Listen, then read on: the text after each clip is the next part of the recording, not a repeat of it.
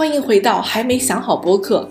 在第二期，想和大家分享一下产品驱动增长 （Product-led growth） 这个概念。这个概念最早是由 Black Butler 在2016年的时候提出。Black Butler 是 OpenView Partners 合伙人之一，这是一家风险投资和私募股权机构。他们目前已经投资了包括 Datadog、Calendly 在内的多家上市公司。而目前市面上采用产品驱动增长作为进入市场策略的公司，估值已经达到两千零八十亿美金。今天播客的内容来自于 OpenView 官网对产品驱动增长这个模型的解释说明，同时十分推荐大家订阅产品沉思录。他们的主理人之一 Fonter 在原本内容基础上做了更多拓展，我也会把链接放在本期的简介中。产品驱动增长。Product-led growth，简称 PLG，是以用户为核心的增长模型，并且依赖于产品本身作为获客、转化和扩张的主要驱动力。使用 PLG 策略的公司，比如说 Slack 和 Dropbox，他们能够借助产品本身，将活跃用户转化成付费客户，实现快速的高效增长。而市场的核心早已从卖方转到了买方。软件消费化意味着终端用户会对自己日常使用的工具要求更高的用户体验。我们先来简单了解一下 PLG 模型的简短发展史。在历史上有一段时间，企业想要使用新款产品需要数月、数季度，甚至是数年的时间。如今，产品出现在办公室里，由每个用户互相推荐，不再需要上级领导的指示。大家会自己去搜寻、下载和使用产品。实际上，现在终端使用者才是那个告诉老板要买什么产品的人，并能直接影响购买决策。我们是如何步入这个时代的呢？早在上世纪的八十到九十年代，那是一个叫 CIO 的时代。当时的产品是一些看得见、摸得着的东西，并且打造和购买私有化部署的软件十分昂贵。大概在十万级到百万级的费用，销售驱动增长也是在那个时候兴起。由销售们和买方的 CIO 坐在一起吃晚饭，亲密交谈，一起上高尔夫球课。这时候的购买决策要素只是简单的 IT 技术层面的适配性，以及是否和 CIO 能够和睦相处。到了二十一世纪早期，Salesforce 的一些巨头公司将产品搬到了云上。私有化部署不再是主流，部署费用也极大的减少，销售们开始转向另一部分买家，那些非技术的业务部门。这些部门主要会看 KPI 和 ROI 的达成，以此来评估这个产品能否帮助团队达成目标。这个时代被称为业务时代，也孵化了市场驱动增长的销售模式，衍生出像是 MQL（Marketing Qualified Leads） 营销合格线索。和 SDR 销售外拓专员这样的新词汇，极客营销为销售们带去了丰富的销售线索，而销售们需要不断的跟进一个又一个的产品演示，这也是很多投资人和 SaaS 公司在网络上、线下大会中和每周内部会议时一直讨论和在强调的事情。现在我们步入了以用户为核心的时代，运维和基建设施比以往都更加灵活和易拓展。API 和模块化工具意味着开发者无需大量的从零开始的代码工程。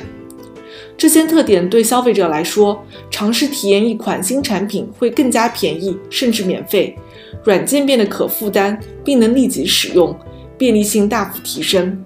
而对用户而言，他们需要考虑的不再是这个产品是否可以帮助提升业绩，而是这款产品如何能帮到我每天的日常生活。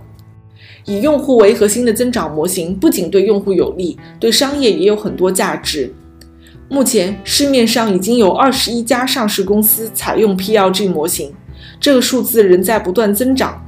截止到目前为止，PLG 模型已经产生了两千零八十亿美金的市场估值。我们还在见证它的指数型增长，因为 PLG 模型不会受限于人力工作密集型的岗位。比如生产线索、销售跟进、客服等等，这就意味着他们可以大规模的高速增长，并拥有低于行业平均值的获客成本回收期。那么，拥有 PLG 增长模型的公司是长什么样的呢？这里没有千篇一律的答案。下面四家公司都是采用了 PLG 模型，但是每家公司的成长发展都各有千秋。首先，不得不提一下 PLG 模型的典型代表 Slack。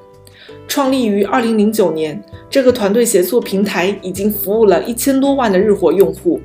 谁又会忘记这家公司在2019年上市后达到了230亿美金的估值呢？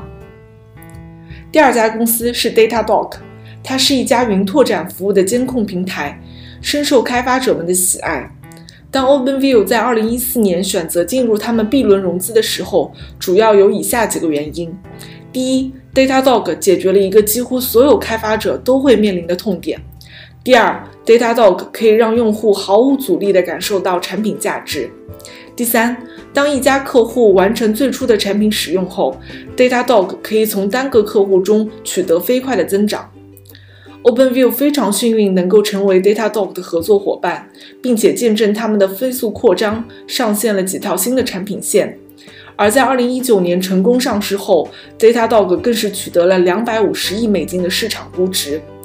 作为一家上市公司，他们在不断的超越用户预期预期。如今，他们的估值已经远高于 Slack。第三家公司是 Calendly，它是一个会议排期系统。不管是在跨公司还是在同一个公司中，它可以十分方便地找到双方都可行的会议时间。而这是一款自带传播效应的产品，因为每当有人通过这个产品发送了一则会议邀请，实则就是在做自我的宣传。并且这个产品基本没有任何上手门槛，它也解决了一个通用的问题，所以它很快的能在各类受邀者中快速传播和被使用。Calendly 的产品设计副总裁说道：“可能在 PLG 模式下有各种复杂的策略和技巧，比如说优秀的产品市场契合度、病毒营销等等，但是本质上 PLG 都是关于一个简单的核心思想：解决用户的问题。”最后一家公司是 Airtable，它创立于二零一二年，目前它的估值已经超过了十亿美金，并且它服务的客户都在财富一千的榜单中。虽然这家公司目前服务的客户在全球都有办公室，但是最初使用这个产品的客户都是个人，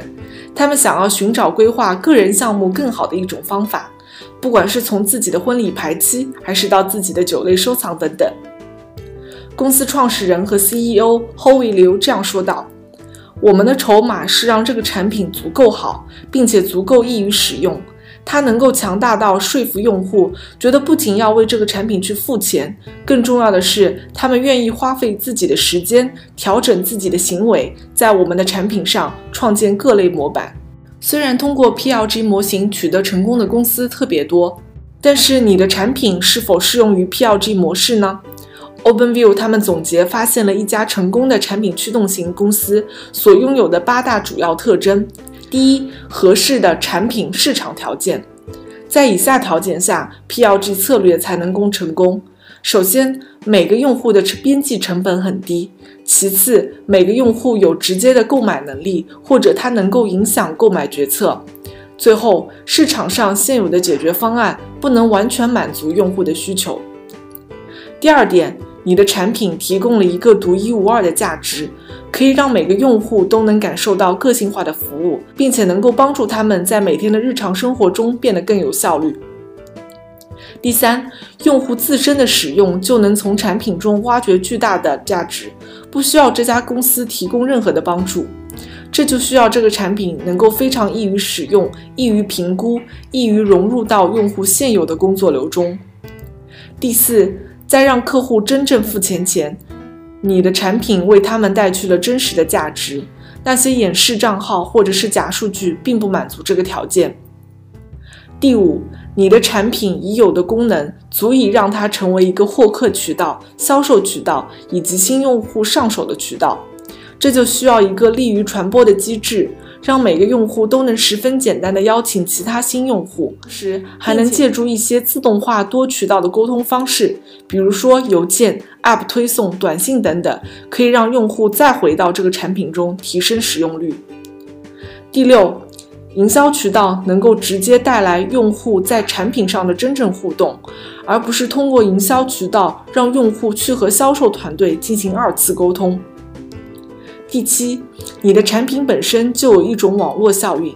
越多的人使用这个产品，产生的价值就会越多。第八，在客户的公司中会有你产品的代言人，他们能主动帮你在他们公司中大力推广和使用你的产品。如果你的产品刚好符合上面几点要求，那么你可以使用产品驱动增长的策略来提升产品的使用率。但即使符合上面的条件，并不是说过渡到这个 PLG 模式在一夜之间就能完成。当我们咨询了 HubSpot 的 CMO，他是这样回答的：就像是身体里的抗体一样，如果一下子尝试做完了所有的事情，这些抗体会进行反抗。因为公司里的每个人并不是都有一样的工作流和工作方式，所以可以先找小部分人进行试验，直到其他抗体不会再拒绝这样的改变。